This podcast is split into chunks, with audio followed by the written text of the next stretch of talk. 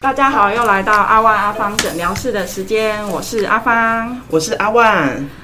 大家好。嘿、阿万，你说你嘿之前有去做体检是吗？哦，对啊，讲到这个， 我每次每一年那个我公司的体检啊，嗯每次那个医生摸到我的脖子，嗯，都会说：“哎、你最近体重是不是有下降？”但是因为我。呃，圆滚滚的身材，我当然是直接说没有，怎么可能下降呢？还是依旧保持，所以呃，注意甲状腺功能的问题。哦，对，那每一年他一直提出相同的问题，其实对我来讲是造成有点困扰，因为毕竟我血液检查出来的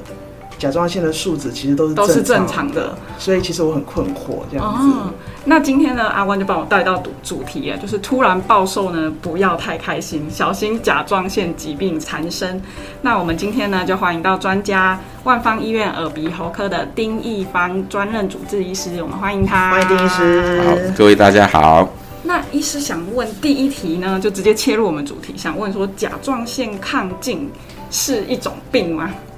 诶、哎原则上甲状腺亢进其实也算是一种病哈。其实我们正常的甲状腺功能正常的时候就不是病嘛，对不对？哦那所谓的亢进就是说它的机能变强了，对不对？嗯好、所以比方说我们甲状腺素的分泌量增加了，嗯所以它会造成的影响就是有些人会容易心悸，嗯，哦，心悸、手抖，哦，所以其实上你说甲状腺亢进到底要不要治疗，大家比较关心这一点。对对哦对对对你可以想一想，如果你是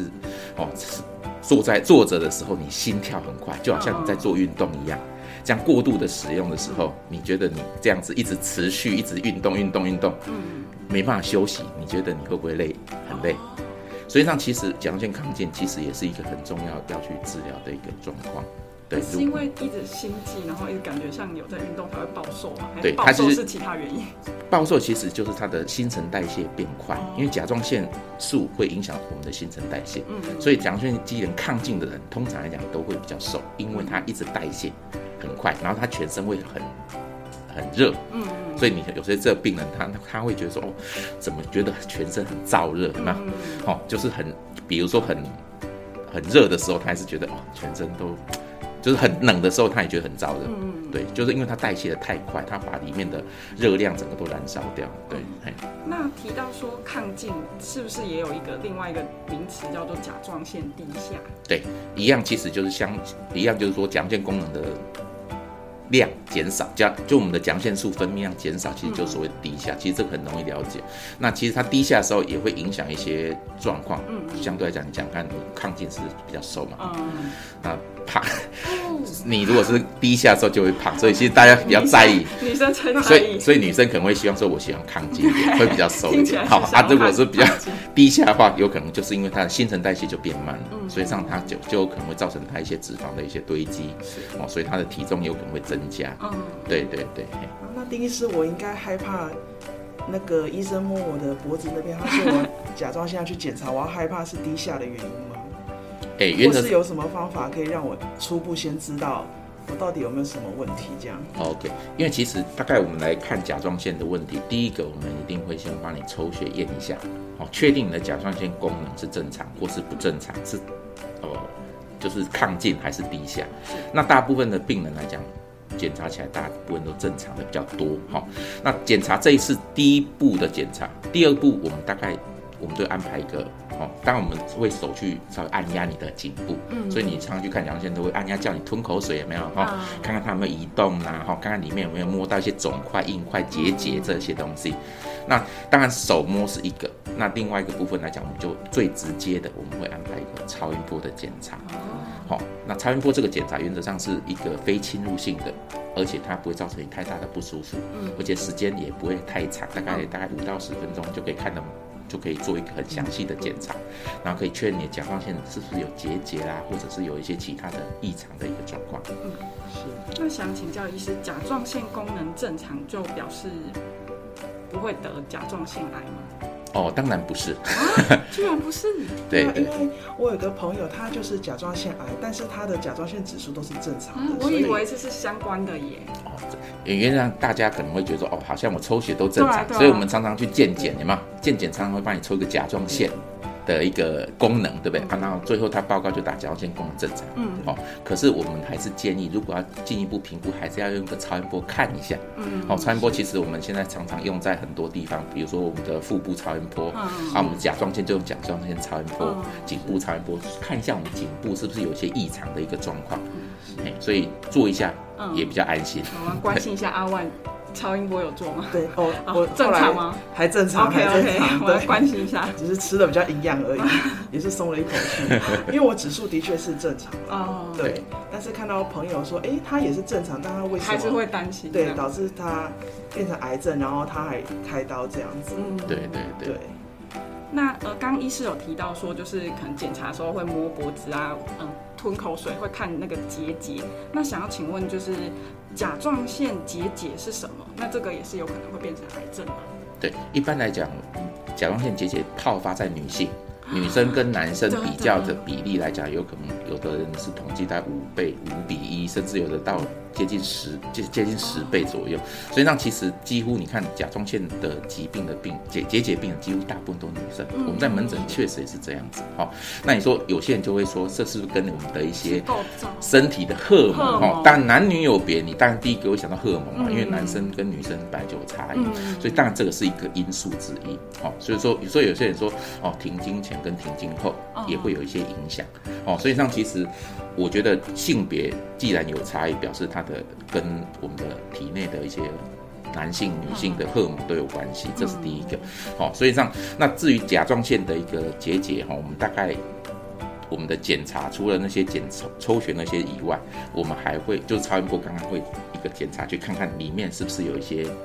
良性的结节，还是有恶性的。嗯，哦，我们会从超音波去看。哦，所以让其实如果我们在一开始的检查是怀疑就是良良性的，嗯哦我们看它的结节是不是很规则啦，是不是很均匀啦，嗯是不是有一些哦钙化或怎么样？哦，如果都没有，我们有时候医生会建议就是定期追 踪，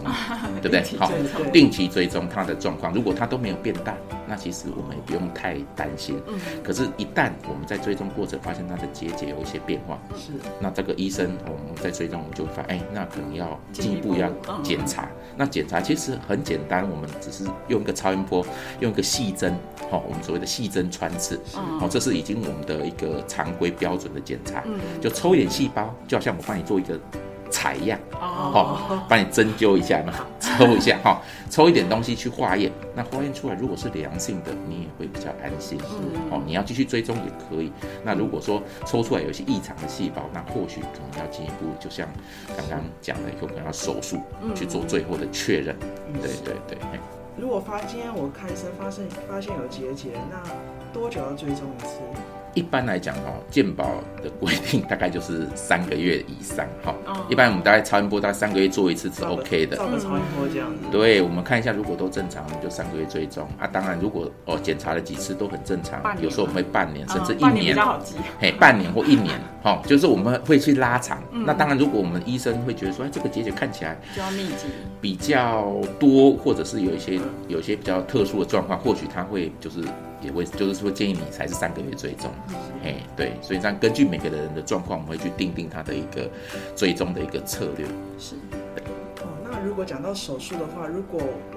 呃很多人对于手术会感到很害怕，有没有比较保守一点的治疗？对就，呃，初步的话啦， OK，当因为然手术是最后一步。对对，没错。因为像手术的话，当然我们常常是做一些结节，呃，甲状腺结节肿大哦太大，因为压，因为甲状腺如果我们结节长很大的时候，会压迫我们的呼吸道，哦，所以有些人会觉得啊，脖子，你有看过有些人就是脖子一大颗的，嗯哦，以前哦一大颗压在这里，你就感觉脖子被掐住，所以你呼吸，有些人会觉得呼吸不是那么顺畅，哦，所以像这样子造成你压迫，这个也是需要去手术治疗。那还有一些就是，比如说他是真的是担心是癌症，哦，那当然是要手术去治疗。那像目前来讲，我们现在有在做的，还有一些叫做烧容。哦，针对一些良性的结节，比如说我们在追踪的病人里面，常常会问我们说，啊，我就一直追踪，一直追踪，一直追踪、嗯，对啊，啊，我如果不开刀，我就是一直追踪啊，嗯我有没有什么其他的治疗方式？就像您问的对，那我们现在有提供的就是一个无射无线射频的烧容，那它的原理其实就是用一个一个烧容针嗯哈、直接一样在超音波下导引下去，针对那个结节，我们就直接。穿刺它，嗯，然后放出热能把它消融掉。烧是那个火那个烧，对，哦消融。哦你有些人会翻成消融哦，消融消就是你有听过有时候是什么消脂有没有哦错类似的概念， 就是它是用能量去嗯把那个结节的破坏掉哦、消融掉，消融掉之后，它那个结节就会慢慢的缩小。休息，哦，达到它缩小的目的。当然，如果你结节很大，你烧完之后它也可以缩小。嗯，哦，就是说，原则上其实它是对于有一些病人，他如果很没办法全身麻醉开刀，嗯或者是说他不想在伤口身体上留下伤口的，那这个是属于比一个比较保守性的治疗。嗯好、他治治疗完之后，如果可以改善他的症状，然后他又没有伤口，其实对女性朋友来讲是一个一个不错的选择。嗯对没对错对因为身上有疤痕总是不好 看，夏天要穿泳衣的时候对对，非常在意。没错没错对没。错没错，哦，那还有，呃，像我那位朋友，跟他一起吃饭的时候，因为他甲状腺切除了，嗯然后其实我刚好最喜欢吃海带，每次吃饭的时 候，他海带一丁点都不能吃，都把海带都嗯都夹给我吃。那除了呃不能吃海带之外，还有没有什么其他饮食需要注意的？对于甲状腺疾病、对亢进跟癌症这方面，因为一般讲就是我们要限制，主要是限制点嘛，哈、嗯哦，点的摄取，哦，因为其实它就是会去刺刺激、促进那个的分那个的变化，所以让我们第一个就是建叫建议病人就是少吃一些海带那些，然后当然我们的点我们的盐里面哈、也有有的含碘，哦，所以上其实有时候我我会建议病人不要吃太咸，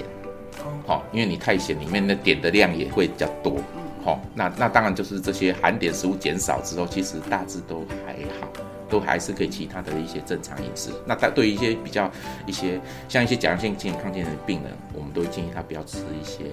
会促进含咖啡因的，哦，好、你你如果说心已经容易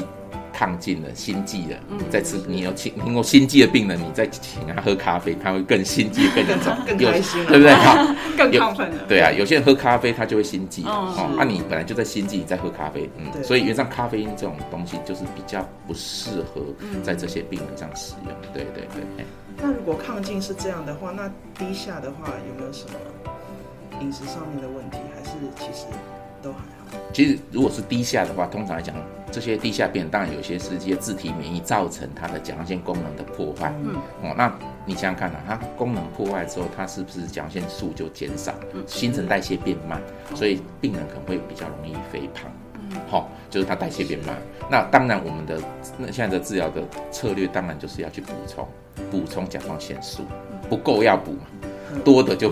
就不要再给它增加 loading。好、原原理其实很简单，大概就是这样啊。当然，一些甲状腺癌的病人，我们有时候做一些甲状腺癌的全切除，嗯，那他就是完全没有甲状腺的时候，那当然他就终身要去吃甲状腺素，所以他也是属于这种甲状腺功能低下，几乎是没有了，因为甲状腺都切除掉就没有了，嗯，所以他就要终身吃甲状腺素。那你一直不吃，如果你不吃的话，你就觉得全身病人的一个，之前有病人就是他，呃，就因为疫情的关系吼，他就、就是没办法回来拿药，嗯甲状腺素，然后哦，他就没说有定期在吃了，哎、其实他是有定期，只是说突突然用完啊，来不及回来拿药，哦然后他有一段时间没吃，他就是他他的反应就会觉得说啊，整天哦都懒洋神洋，神，嗯就是很无力就，没力气不，就嗯就是是哦我们假日的时候吗？对对对对，就就是讲他啊，对就是很无力啊，就没有没有没有那个朝气了，没有那种生气的感刚觉，是就你下班的时候，对对对对，假所以日的时候，所以其实甲上班就亢进所以甲状腺素很重要，它影响到我们的整个人的心情，嗯 太多太过亢奋都不，太低下，整个人就很萎靡，你知道嗯吗？就是好像对心情很郁卒这样感觉是哦。对对，所以它会影响到心情，这样。也会，我觉得好像是我心情不好，我你可要以补先怀充疑吗是不是甲状腺的问题，不然我以为我有忧郁症。你知道吗诶那我想请问，甲状腺低下说呃体重会变胖，那是怎么例呃怎么去怀疑？例如说是一个月胖多少公斤，或是半年胖多少，有没有这样子就的是一个？暴瘦暴胖的那个时间，其实一般讲就是主要就是它的新陈代谢啦，因为其哦实有时候你我们看到，比如说他如果跟你讲说他体重减少很多，然后又有伴随一些手抖啊、心悸，嗯这个当然这就就很怀疑明甲状显腺，就是嗯很很明显的是甲状腺亢进。那如果有些病人他来的，他就是觉得啊，他体重一直在莫名增加，其实我们都会常规都还是会把它抽一下，嗯就是他的甲状腺的功能，嗯至少我们抽完看看它是不是正常还是不正常。嗯那如果不正常的话，那当然就要进一步去用一些超，比如嗯说超音波啦，啊其他去检查看看是不是有问题。嗯对对对，那想请教一下，就是我跟阿万都很好奇，就是在 COVID 1 9疫情影响之下，医师您这边有比较什么就是特殊的治疗经验吗？可以跟我们分享？哦，对，这个是还蛮有趣的哈、嗯就是最近有一位病人就是从。其他医院过来，嗯哦那其实他，他就说他在得了 COVID-19 之后嗯，突然就觉得心悸，嗯好、他以前都完全都没有，是，他突然得完就是 COVID-19 结束了哈，解隔了嗯大概一两个礼拜了，嗯哎、开始慢慢觉得哎怎么奇怪奇怪，心跳很快，嗯然后手会抖，然后会容易冒汗什么的哈、嗯就是比较，嘿，那那这个时候我们当然就说，哎，这样子感觉是蛮像一些甲状腺机能亢进的、嗯哦。那其实我们后来就帮他抽血验起来，确实他甲状腺功能急速的升高好几倍哈、那个数字来讲，就整个就是报好几哎倍，报告，对，那那刚好他有在我们医院也有之前在几年前呢、大概四五年前也有做过抽血甲状腺，哦那个时候是正常的，可所以让比对的，所以你说是不是因为 COVID 1 9造成的？哦，其实这个当然还要有待是呃进一步的去确认。那当然，因为有时候它确实会影响到这种病毒的感染，确实会影响到我们一些免疫的一个状嗯况。所以其实很多甲状腺疾病其实跟免疫的调节其实会很有相关性。嗯对对对。那今天呢，真的非常荣幸邀请到丁医师，就真的跟我学们到讲了好很多多的东西知识对，因为我觉得这个对民众来说其实也是很重要的，不然我们很平凡的事对啊情，啊不然我们就不会像医师这很么多细心。有观念上的一些突破，对对对学到对蛮多的。好，今天对谢谢医师，谢谢丁医师好，谢谢，也谢谢阿万。谢谢谢谢阿芳，谢谢。各位听众，如果喜欢我们今天的内容的话，不止 Podcast，我们也有将声音档及影片档放到阿万阿芳诊疗室的 YouTube 频道，连接在下方的资讯栏，欢迎大家订阅及在上面跟我们留言做互动哦。